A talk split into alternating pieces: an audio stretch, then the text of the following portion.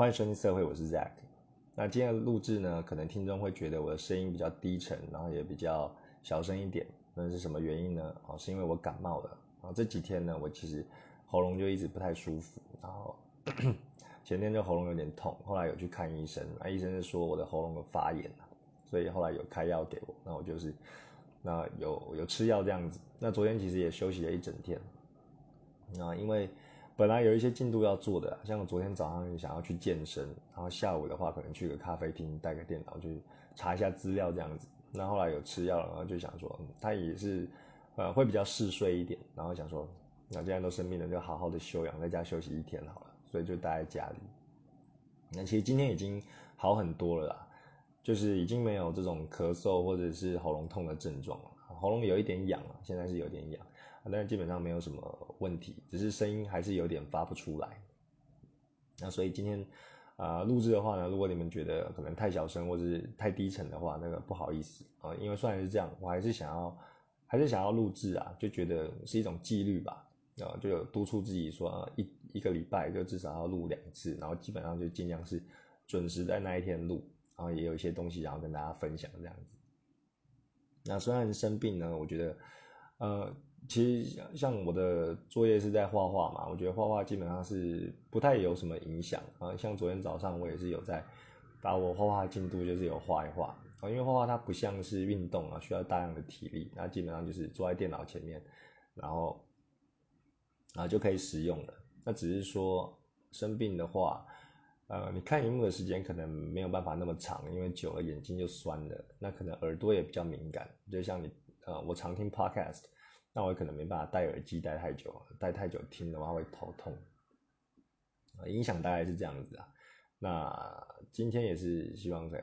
等下就早点睡，然后明天假日，然后也可以好好休养一下啊。希望可以让身体回到一个就是健康的状态这样子。那讲到 podcast 呢，呃，其实有几个我最近在听的 podcast 也想要跟大家分享一下。好像我这半年来就是算是很常听 podcast。然后因为我在育婴留职嘛，常常就是要啊两只手就是常常在忙，要处理小孩的东西。那听 podcast 刚好让我可以空出啊空出两只手去做其他的事情，然后一边又可以吸收知识。那我听的东西其实也不算是很多，但是我听一样东西粘着度高，但我就会听得很深，就把前面的东西全部都听完。那像我之前听的有这个徐玉姐爱啊，还有古爱。还有百灵果跟台通等等的，那他们以前的集数我都追完了啊，所以有一阵子我其实是耳朵饥荒了，就是不知道还要再听什么。我其实有找一些节目，但是有时候那种主持的痛调或是节奏啊，啊，或是他那个声音，我可能不太喜欢，不太适合，所以有时候还是啊，有一阵子就不太知道要听什么。那后来呢，我最近有在找到一个，就是我觉得还不错，想想要跟大家分享的，呃。因为我最近也蛮，就是有在有在封这个工程师相关的东西嘛，就我希望可以未来可以跟工程师有沟通，啊，了解他们在想什么，那所以我会找一些就是科技相关的，我也想说，哎，那软体工程师不知道有没有这这一类型的这个 podcast，那我就就去查一下，后来也被我找到了，啊，我觉得最近都在听这个，我觉得很赞，跟大家分享一下，啊，它叫做什么节目呢？啊，叫做戏骨轻松谈。Just kidding, tech，然后我觉得这个非常的赞。然后主持人是一对夫妻，他叫做呃肯吉跟科科，然后他们的声音就很好听。然后肯吉是男生，然后他的讲话的音调，然后讲话就是很舒服。他们不会有那种大起大落，就是还蛮一个一个还蛮稳定的频率啊。然后男生讲话很温柔，那女生的声音也很好听啊，讲话就是有一种亲切感。那他们就会分享。啊，在戏谷工作的经验呐，啊，分享一些创新公司啊，他们那边发生的事情，我觉得很赞。因为戏谷其实某方面来说，就是推动啊，推动人类、推动了世界整个科技的这个先驱啊。有时候很多很新的东西都从那边发生，然后再慢慢扩展到全世界。所以你可以，也可以了解说，哎，现在最先进的东西到底在做什么啊？像之前啊，戏谷新生呢，他们近期有分享一个，我觉得很酷的。就是这个 Elon Musk，呃，创特斯拉的那一位天才啊，他旗下有个创新公司叫做 Neuralink，啊，这个 Neuralink 在做什么呢？他就是最近有做一个实验，那就这个实验呢，就是一个猴子，它要接上一些，那它脑内还要植入一些呃晶片，然后就是当他做实验，那个他眼前就是有一个有一个荧幕，然后让他打电动这样子，有一个摇杆给他操控。那其实呢，他他去玩这个游戏，那个游戏就有点像是这个呃呃这个什么乒乓球啊，对，就是那一种我们很很传统的那个游戏，也就是让这个猴子去玩，很简单的。那他怎么操作的呢？然后他其实不是去操，不是。去操作那个摇杆去打电动，那个摇杆只是一个幌子哦，他其实是用猴子的意识去打电动，因为它的脑袋有植入就是就是晶片嘛，那所以它其实是呃透过脑脑袋啊，就是它晶片会引发的一些一些反应，用用脑袋它想什么，它就可以控制那个它的呃它荧幕上的那个操作，它要往左或往右这样子。哦，那我看到的时候就觉得哇，非常的呃，就是还蛮震撼的。然后想不到就是现在科技已经可以发展到这样子。那最后他 就是猴子还握着那个摇杆，那其实那摇杆的插头已经拔掉了。嗯，就等于说啊，他可能手指还有在遥控那个动作，但是其实他不是用那个遥控的摇杆去操作，他其实是用脑袋去想，然后那个。那个电动的画面就会动起来，哦，真的是还蛮新奇的，啊，所以我在听这个戏骨轻松谈的时候，也有接触到一些，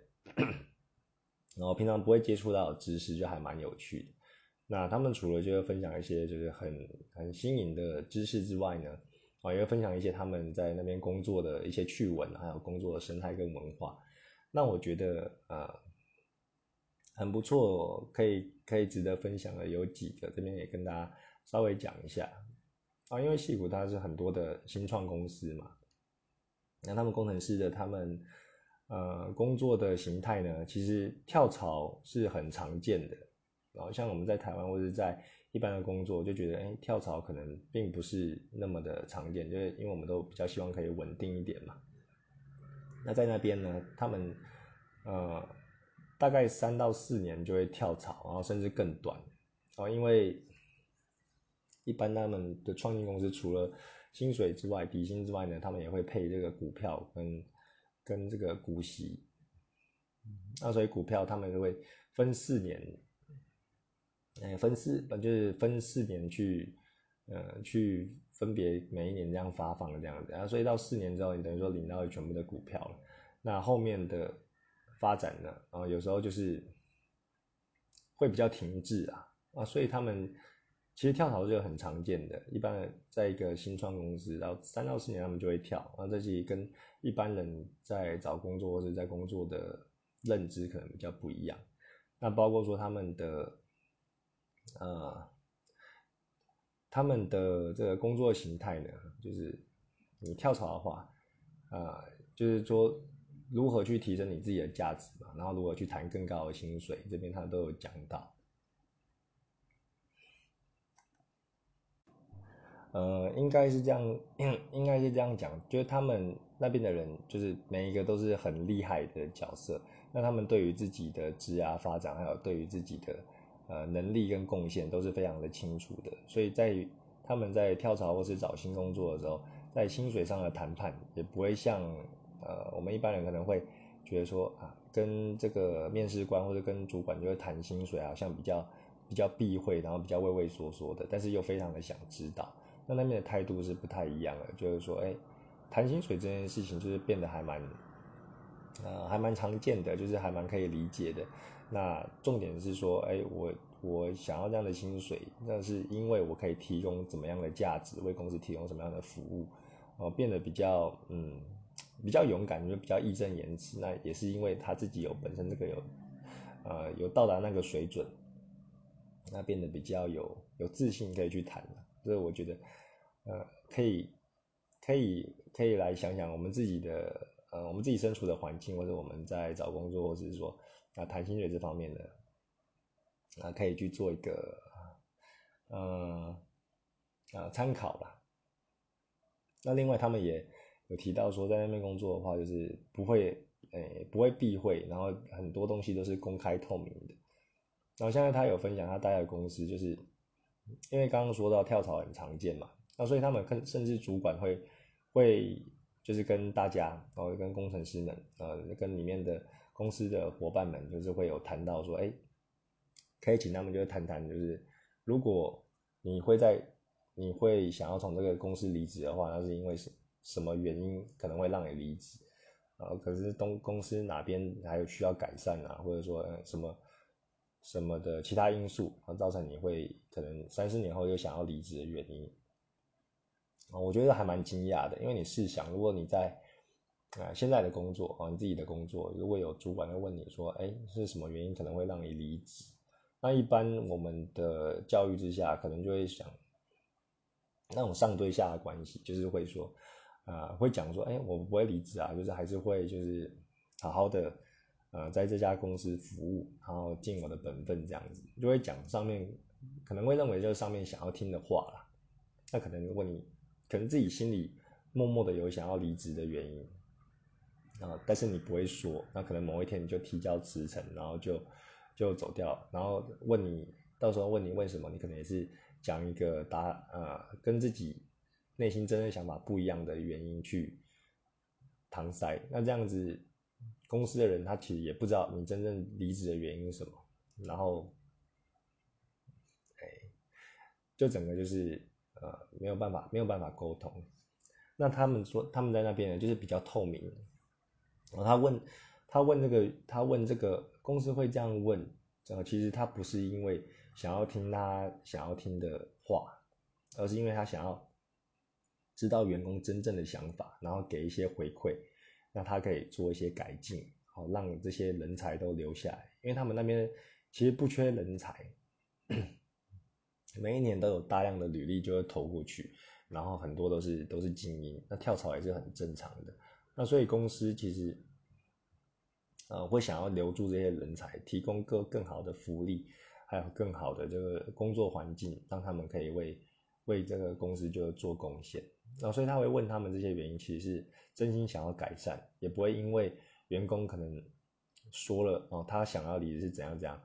而影响到他的职涯发展。啊我觉得这个是一个可以值得学习的地方啊，不管是我们呃在工作的人、受雇者，或者是啊老板们，那可以去想一想，我们这个沟通的本质是什么啊？就是。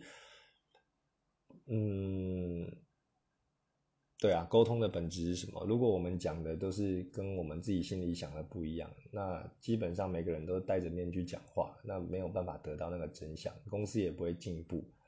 那我们也因为这种害怕讲出实际原因而遭到职涯影响的这个心态呢，然后也没办法消除。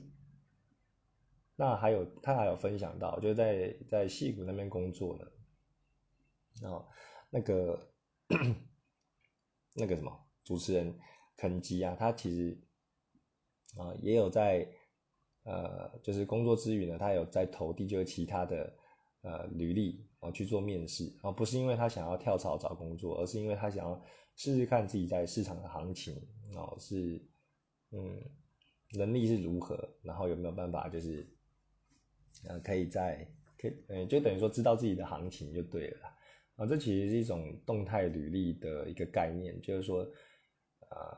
有时候我们说虽然在做自己分内，就是公司的工作就还不错，但是你每一年呢，啊，或是几年，你可以偶尔就投一下履历，丢到这个市场，然后看自己看自己的行情是怎么样。因为有时候我们在在同一家工作，同一家公司工作，可能会有一些盲点，因为你可能会的，呃，或者要需要使用的工具就那几个。那有时候就会，啊，在舒适圈太久，那反而没有学习一些新的知识，那不知道自己在外面啊，如果要，呃，到别的公司呢，是不是有一些新的能力？那现在公司没有用到，所以你也忽略了。我觉得这个是一个还蛮棒的一个概念。那他就会丢几个面试机会，然后后来就都有都有拿到了，像是那种诶大公司啊，就是 Google 啊，或者 Facebook 那一种。啊，他也有投递，然后后来有最后有拿到 offer，那他们就最后，哎，他还是选择那个肯吉，他还是最后选择待在他自己原本的公司，因为他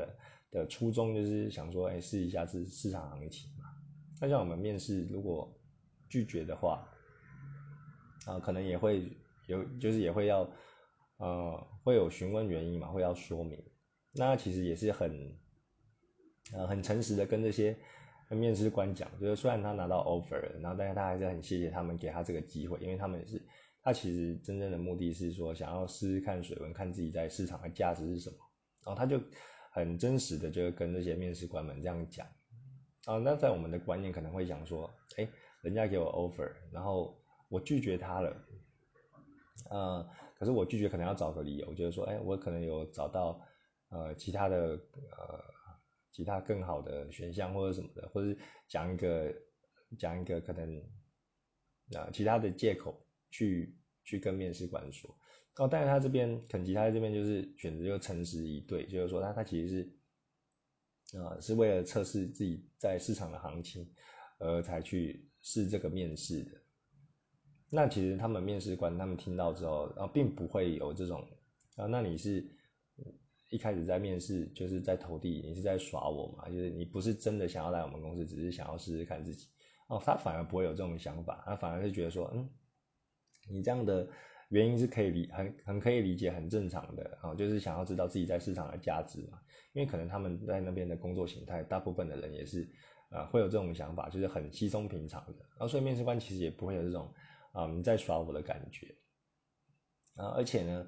呃，他们的心态就是说，哎，你面试一家公司，你最后就是拒绝了，或者最后没有上了，那其实并不会影响你后来，你后来还是可以再去面试，然后还是会有上的机会，因为啊，现在没有上，或是因为一些关系而没有进到那家公司，然后不代表以后不行，啊，只是现在这个时机点可能还不适合。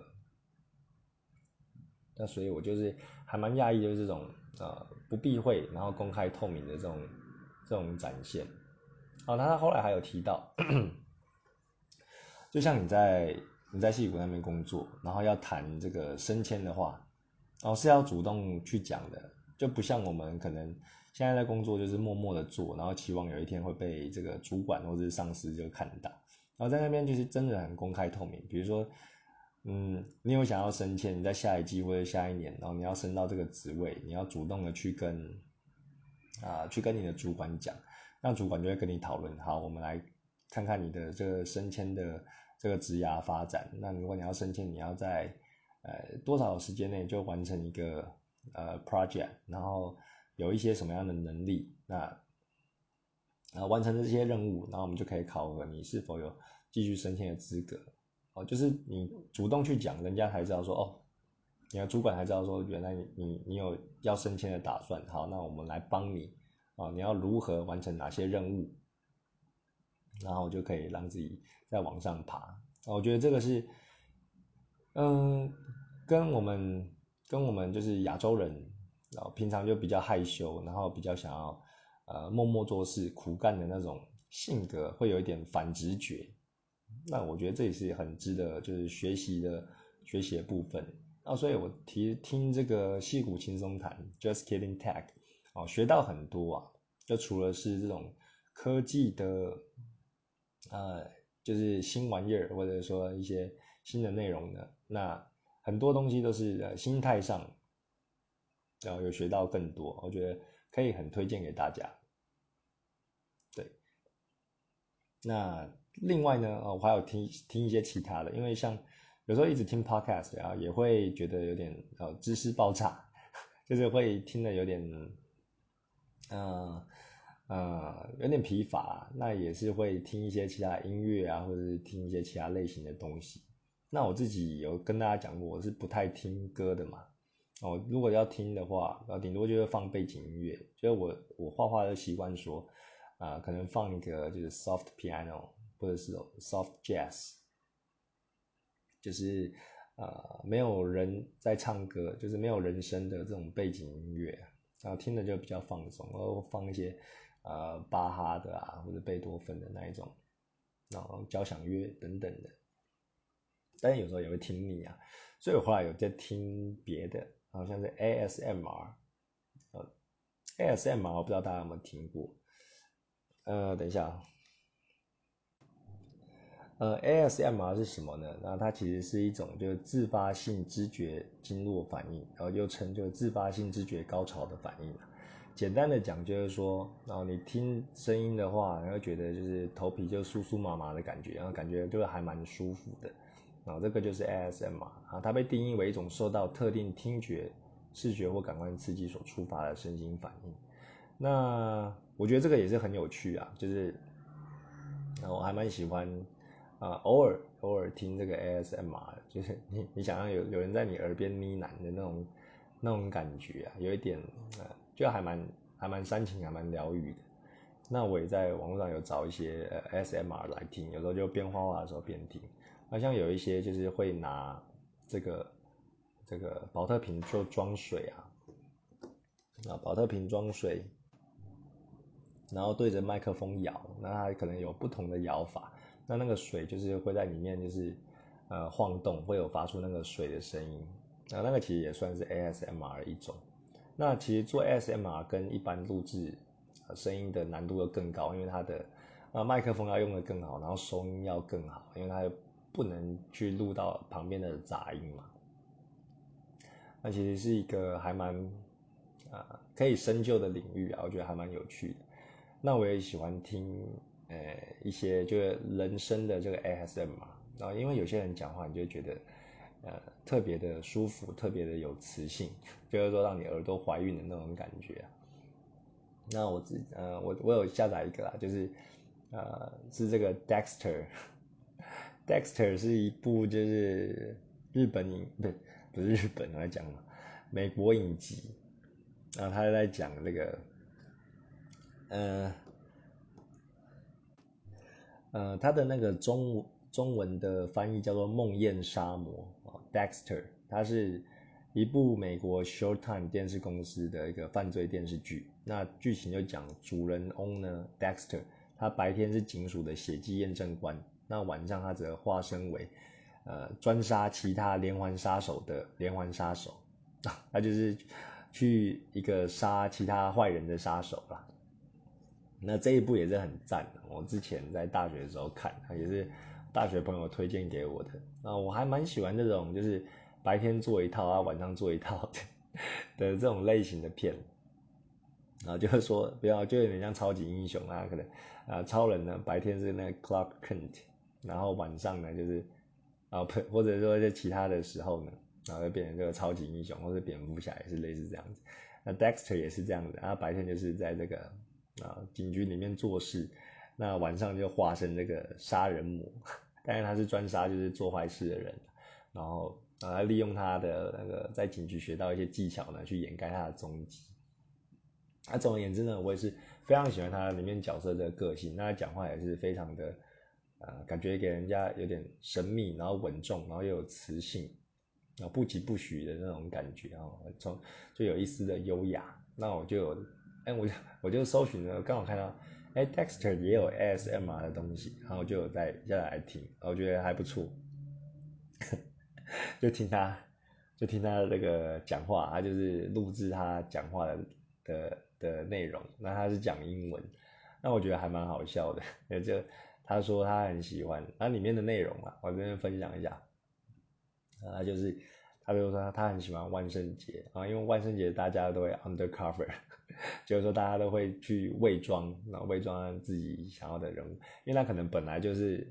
他可能本来就是需要伪装的人，所以在万圣节大家都在伪装的话，大家可能就不会觉得奇怪啊，因为每个人都都有自己的 undercover，那他就是也也是有啊，白天是这个血迹验证师嘛。然后之后就私底下是一个这个连环杀手这样子。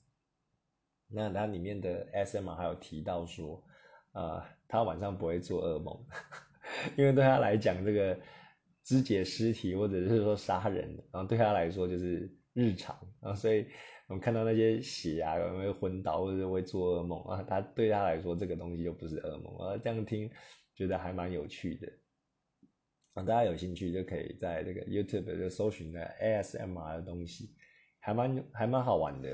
啊，可以如果没听过，那算是可以开启另一个世界。那另外我还有听一个 ASM 啊，或者在 Spotify 上面搜寻啊，因为其实我做这个社会色情会是相关的嘛，跟色情有关的，我也是想看看有一些其他人是不是也有聊一些跟情欲有关的东西。那我也有想到，哎，那有没有比较色情的 ASM 嘛？然后我就有找到一个，它叫做 ASMR Cat 啊，C A T 那猫咪那个 Cat。那你你你在 Spotify 的搜寻就可以找得到。那他是讲，那他就是啊，他就是讲有一些情境的啊情境的内容啦啊，比如说啊，都都是成人向的，然后他有他有一般向跟成人向的，那我觉得还蛮不错的啊。比如说他就是说。有个主题是什么？在浴室里和老婆，就是做那档事啊。然后或者说，哎，老师做我女朋友，然后或者说和姐姐一起睡觉，然后等等。他觉得里面有一个情境，然后就是里面有个女女生的声音，然后听起来很酥麻、很温柔，然后就跟就在跟你对话这样子。那就套用刚刚那个情境，然后比如说浴室里和老婆，老婆就会跟你跟你讲话这样。然后我觉得很赞，就是。呃，你听了还蛮，啊，还蛮不错的啊，尤其你周围可能比较安静的话，然后，啊，就就是用声音的刺激嘛，就刺激你高潮啊，觉得听的有些段落会让你呃有那个代入感，然后就会就会勃起，就会比较兴奋嘛，然后我觉得还我觉得还蛮有趣的啊，这听听这个还蛮还蛮好玩的。啊，但是有一点点小小的啊，我觉得比较会让我没有代入感的感觉是，里面的女生的声音虽然很很温柔很酥嘛，但是听起来还是有一点点就是大陆口音的感觉，对，会有一点点呐，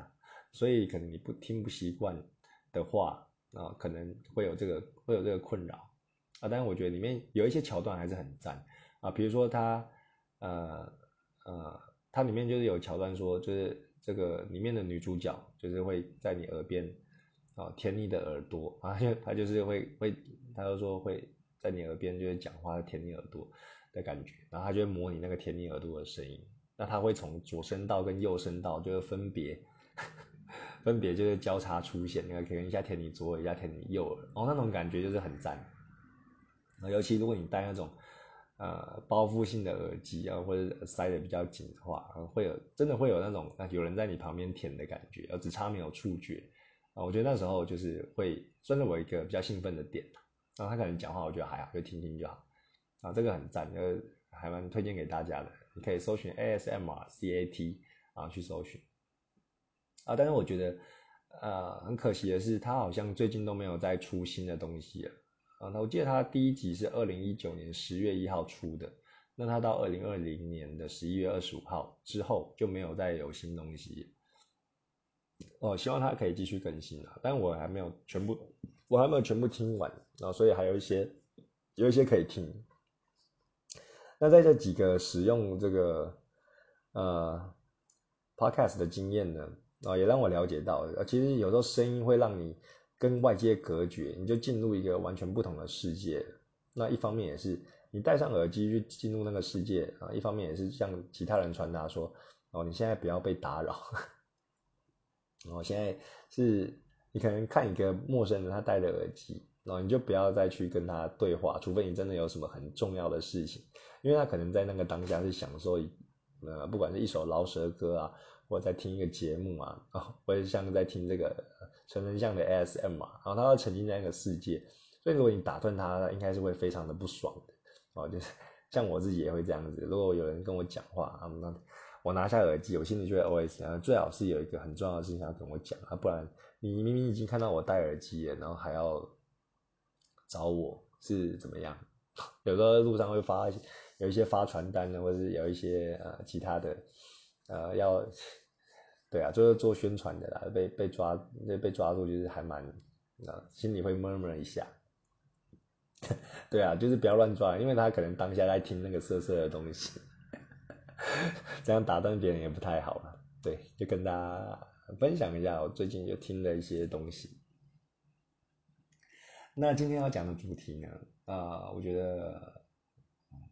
就是我自己的生活经验呢。就我觉得今天要讲的主题叫做让生活简单一点啊，留点时间给自己啊。因为像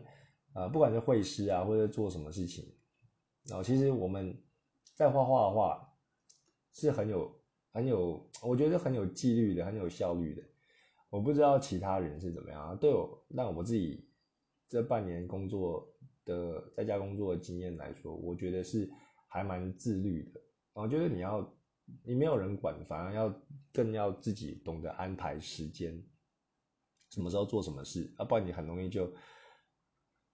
就晃晃就过去了，然后呃，会觉得自己什么事都没达成，而且啊，你对于时间的那种观念，有时候你可能都不出门嘛，所以你对时间的概念会很模糊，所以你还是要自己设定，然后什么时候要做什么事情啊。像拿我来说啊，我在 Patron 上面就是每个月会产生八张就高解析的啊色情图片嘛，那色情作品，那。你假设你一张画你需要三天才可以完成？那你八张也是花了二十天，也快要将近一个月了。那这中间呢，不只是画画而已，你还有需要发想，然后绘画，还要做这个网络行销等等的事情。那除了画画呢，你你你画完这八张之外，你可能自己也会有一些 fan art 要画啊，或者说你可能会画一些时事的东西啊，或者说你有其他的专案，像是画漫画，或者是画一些其他。那跟这八张无关的，他说你的作业量其实还蛮多的，那加上你要跟这个生活去做平衡，或者说你要练一些画功，要看一些呃，不管是比如说呃头发的画法，然后一体的画法，或者说你的上色技巧，会看一些教学，做一些尝试，然后这些都要花时间，那所以你其实。如果真的要学的话，然后你既每分每秒你都可以继续一直画，但是你不可能嘛，你生活还是要安排，所以你还是要去做一个平衡。那呃，所以这个就是很很考验到你的你的对于时间的管理，然后你的自律那有时候呃，有时候就是你需要大量的时间去这去创作，然后去画画的话，你生活上其他的面向。有时候就是要尽量简单一点，然后像我自己就是有有把我一些生活其他的面向，就是尽量把它简单化，就是让它自动化、无脑化，然后甚至进入潜意识，我就不用再去思索这些生活琐事要去怎么处理啊，就把这个脑袋空出来去做真正有有创意，然后有发想的事情。那我就拿我我的十一住行娱乐来简单的分享一下。那比如说，呃，食，第一个是食嘛，吃的部分。那我自己，呃，我觉得这个也是看个人的。如果你本身就是美食评论家或美食专家，你一定对吃就非常的讲究，甚至还有一个口袋名单。但是我自己的个性呢，我对于吃反而是比较不会那么在意的。那我其实简单吃或者吃豪华都可以。那啊，所以因为这样呢，啊我就是觉得就吃的健康，然后有营养就就行了。我反而不会去纠结在要吃什么。啊，所以我其实，在选择上就会很固定啊。比如说，我有吃到一家好吃的东西，我就会那一个时间点就一直会选择那一家。然后，甚至去了同一家，我都会点同一样东西。像我之前在，啊，我之前在工作的时候，然后呃，你在工作场域周围都是会有一家几家口袋名单嘛，就可能呃，今天要吃这个，明天要吃另一家，然后你都有已经想好了。但我自己也是这样子，我就是会在啊，我们十二点就是有休息时间嘛，中午十二点。那我在就是等电梯的时候，我其实就已经会想好说要吃什么，然后我就会去吃那一家。那我比较，啊，我比较古板的，就是我去那一家的时候，然后我就会点同样的东西啊，我就我那时候就点蒜泥白肉饭。那我蒜泥白肉饭，我那时候就吃了一个月，我都是吃蒜泥白肉，啊，不是说。不是说每个中餐都吃那一家，就是说如果有到那一家的话，我还是会点蒜泥白肉。那很维持很长一段时间之后，我才想说，有一天在尝试想说，哎，要不然点这一家的另外一个好了，我就点个空肉饭。哎，我发觉还不错。但是其实我应该可以就更早就是转换，哎，吃吃看这家既然蒜泥白肉不错，可能其他的也也不错吧。啊，反正我就是对于吃就比较。想说无脑，然后我觉得蒜泥白肉好吃，我就一直吃。那也是这样子呢。然后我常会去固定同一家。其实我没有主动要认识老板或者怎样的，但是我其实去的地方呢，哦，基本上像早餐店老板或者午餐店的老板，他都会认识我，然后然后都会跟我熟起来。我没有特别去跟他打招呼，然后他们都会这样子，就是算是一个还蛮我自己觉得还蛮奇妙的现象了。因为我去的频率就会比较比较高，比较频繁。哦，这个也是另类的呃副作用吗？但是我我是还蛮开心的，就是觉得哎哎，就是跟老板又吃久了也也有感情嘛，又去同一个地点。那以前我也是有一个有一个地雷，因为因为我我我这样子的想法，我通常会在电梯电梯间我就想要吃什么了，所以我就是呃电梯一开我就大步的向前去我要去的地方了。那早期呢，我是有跟同事就一起吃饭的，然后就是中午我们可能会约一下，然后比较放松，然后就去吃饭。但是我的雷就是说，大家都走到这个公司的门口了，然后那时候才会大家都站着不动，然后说：“哎，要吃啥？要吃啥？随便。”就没有一个人有主见要吃什么，然后都等于说，都已经到了门口了，然后才决定。然后我就很受不了这样浪费时间的感觉。然后因为一般公司工作的话，中午就顶多休息一个小时，呃，或者说一个半，一个半算是还蛮不错的。哦，我之前的公司一个半的，那你就可以除了吃饭啊，你还可以去运动一下，或者说还可以小睡一下。我觉得这个时间是非常的宝贵。那你还拿这个宝贵的时间在那边讨论要吃什么，没有在事前就想好，我觉得就很浪费时间。那我后来就是没有跟同事去吃，我就基本上就自己吃啊。那我自己吃也不会觉得孤单，就觉得哎，我这样子就很很方便，我可以掌握自己的时间啊。也可能是因为这样，我就在公司就感感觉就比较孤僻一点。我不知道是呃这个原因也有影响啊，但是我觉得我是忠于自己的选择的，然后所以在吃饭这方面呢，我觉得也是让它自动化、无脑化，然后就是已经会想好自己要吃什么。那像呃第二个就是衣服的方面呢，好像我的穿衣风格，我到现在也已经很清楚我自己的啊我自己的穿衣风格了，我自己很喜欢就是穿西装啊，穿衬衫。啊，所以我就算是有时候是假日，我也是会穿这个这个衬衫或跟或西装的啊。有时候甚至还是会打领带啊。我觉得这个就是我的一个标配。我以前有尝试过很多的不同的穿着，好像以前有很很迷这个 Eminem 啊，迷阿姆的时候，我觉得很穿很宽大的 oversize 的 T 恤啊，还有牛仔裤这样子啊。那时候很小了，大概国中吧。啊，国小国中的时候，啊，但是后来呢，就渐渐有一个自己的穿搭术吧，自己一个，呃，呃，对于穿搭的美学哦，自己就是现在是啊，非常喜欢穿西装，然后也喜欢穿西装裤。那我西装裤也不是那种很正统的，就是啊，还蛮透气的，然后会稍微有一点弹性啊，所以在走路的话，或者说在移动的话，也是蛮舒服的。那我也很喜欢穿皮鞋。啊，我觉得我也是有一个癖好，就是我蛮喜欢就是皮鞋那种扣扣扣的声音的。然后我觉得，我觉得穿的也舒适啊，啊，穿的也舒适。我反而比较不喜欢穿球鞋啊，球鞋就没有让我有一种呃干练的感觉啊。那我觉得穿皮鞋跟西装裤，你整体就下身的这个比例也是还蛮修长的，我蛮喜欢这种啊腿长的感觉。那所以，我现在的风格我就很清楚知道我自己的自己的呃穿衣风格这样啊。除了我去运动的话，才会换这个运动装了。那呃，现在基本上也是比较少买衣服，然后要买衣服也是很简单，就是白衬衫，然后或者说这个粉色的衬衫，就是或者素色的。那有时候比较休闲一点，就要买那种呃格纹的，或者有有点有点点的。那我的我现在的西装啊不衬衬衫呢啊，很多都是白的。啊，所以我其实，在穿搭的时候也不用用什么脑，啊，就可能就白衬衫搭一件，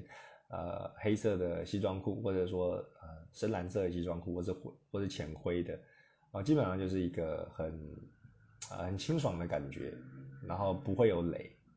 啊，这也是减低我去搭配的这个烦恼了，对，也是把它自动化、无脑化，那。对于住的方面呢，我这边可能就是讲收纳部分，然后因为有时候，啊，有时候你找东西啊会花很多的时间嘛，所以我现在最常工作的地方就是在我的书桌前面那我书桌前呢，我会尽量把我想要拿的东西，就是在一个手臂的距离就可以拿到的。啊，在我画画的时候，我可能需要一些素材，或者一些笔记本啊，或者一些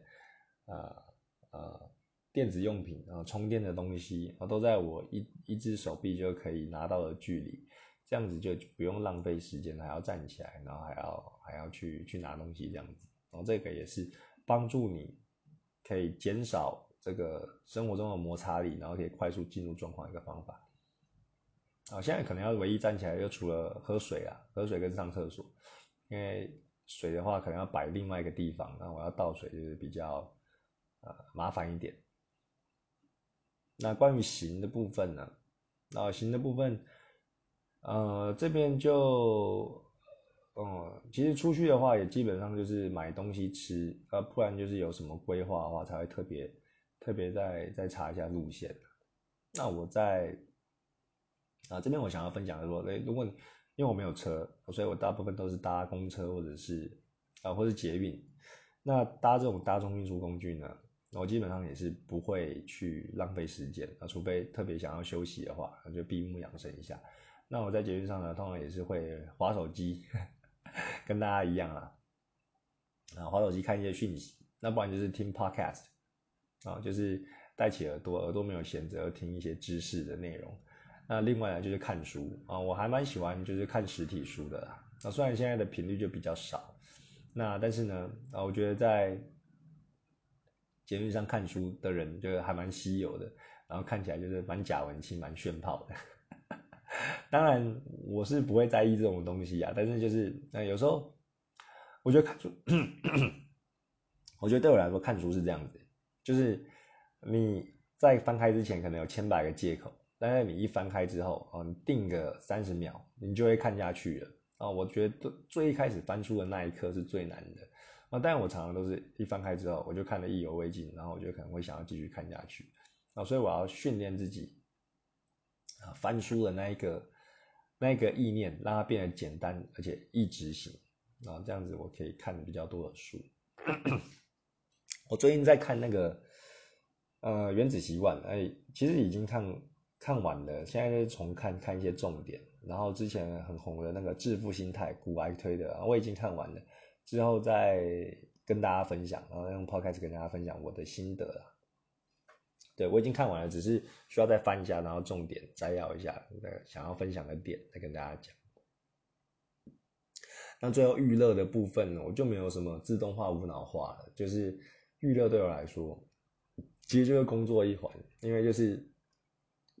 你画画就是很需要去发想，然后要一些创作灵感，然后去看一下别人的作品，然后做一些尝试跟设计。那就是我刚刚讲的十一住行的部分啊，有一些可以自动化、无脑化的部分，我就已经有做到。那留出来空的时间呢，就拿来做啊预热这些发想的部分。然后这个就是今天想要跟大家分享我自己啊，让生活如何。更加简单，那可以空出点时间给脑袋去处理真正比较有创意或者真正比较重要的事情。那不知道大家是怎么运用自己的时间啊，或者说你们生活上有哪一些习惯，然后帮助你们啊，不管要处理事情啊，或者或者怎样的啊，更加利落啊，更加的有效率啊，也可以跟我在在这个 Apple Podcast 分享。好啊，那今天节目就差不多到这里啊。哦，对了，我后来啊，我今天有去听这个啊，不，有去看那个米奇王的展览啊。上上一集 podcast 有跟大家分享啊，我觉得很赞啊，因为我我也有找一位朋友，就是一起去看。那那位朋友是在这个呃 A C G 方面就非常啊研究非常多，然后非常深入的玩，哎。